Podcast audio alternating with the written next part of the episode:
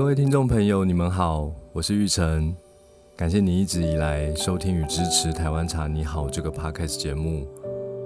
不晓得你是否知道，《台湾茶你好》也是我写的一本书。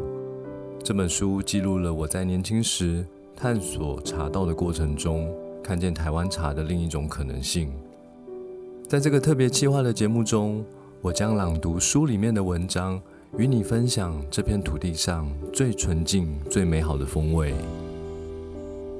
四之七茶的星巴克，如果用诞生、修正、调整、确立路线、成长茁壮、开花结果来描述经营一个品牌的历程，从二零零九年诞生的金圣宇已满十三岁，就像一个刚从国小毕业的学生。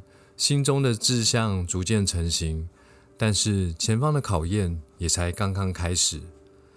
在进入百货商场后，尽管能以小巧精致的专柜路线专注在台湾茶这条道路上，但是茶饮在大部分消费者能接受的价格带仍停留在五十元上下，与金盛宇设定的一百元上下有一段不小差距。如何让大家认识台湾茶，并体会它的真正价值，就成为尚待克服的难题。目前在茶饮市场，并没有产品质感类似、定价接近的商品可供参考学习。所以，我时常研究咖啡业的龙头星巴克，因为在他们所打造的咖啡王国中，最初也是面临到类似问题。美国人习惯饮用平价的美式咖啡。而美式咖啡在日常生活中扮演的角色，就只是一种习惯性的饮品。大部分消费者不讲究它的口感，有时甚至只是基于解渴的目的饮用。但是在咖啡文化中，有一种讲究口感的表现方式，就是意式咖啡。意式咖啡将咖啡文化升级到品味。人们饮用意式咖啡，不是为了生物本能需求的解渴。而是更深入的从味觉的美好体验，创造生活中的更多乐趣。星巴克将咖啡的价格定位成多数人消费得起的奢侈品。其实这样的定位和茶的本质有异曲同工之处。在所谓的开门七件事——柴米油盐酱醋茶中，茶被摆在第七位。这个顺序象征前面的六件事属于生活必需品。一个人不喝茶不会死，但是一个人没办法解决温饱的问题，生活就会陷入困顿。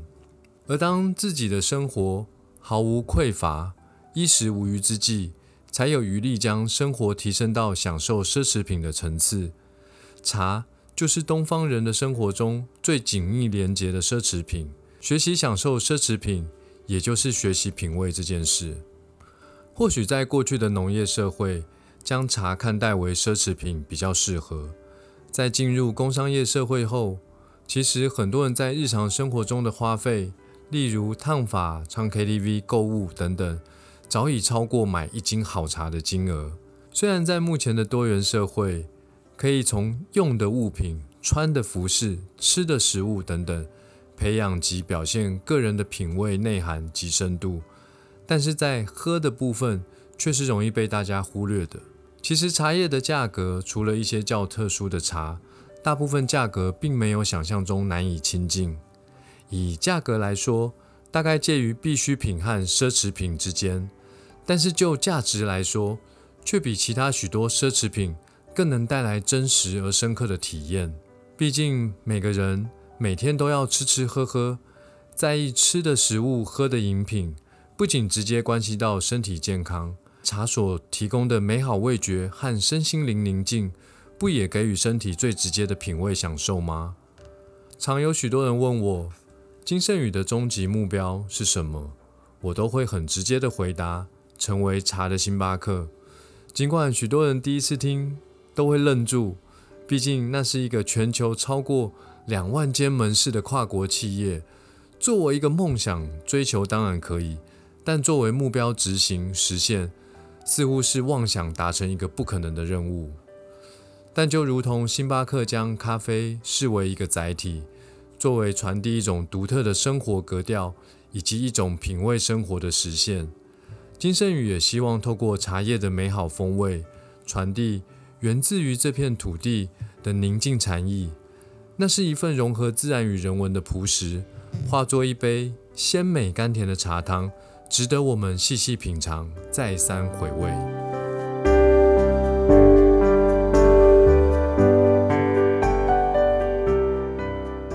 谢谢你的收听。如果喜欢我的节目，欢迎订阅并给我五星评价，以及帮我分享给更多朋友。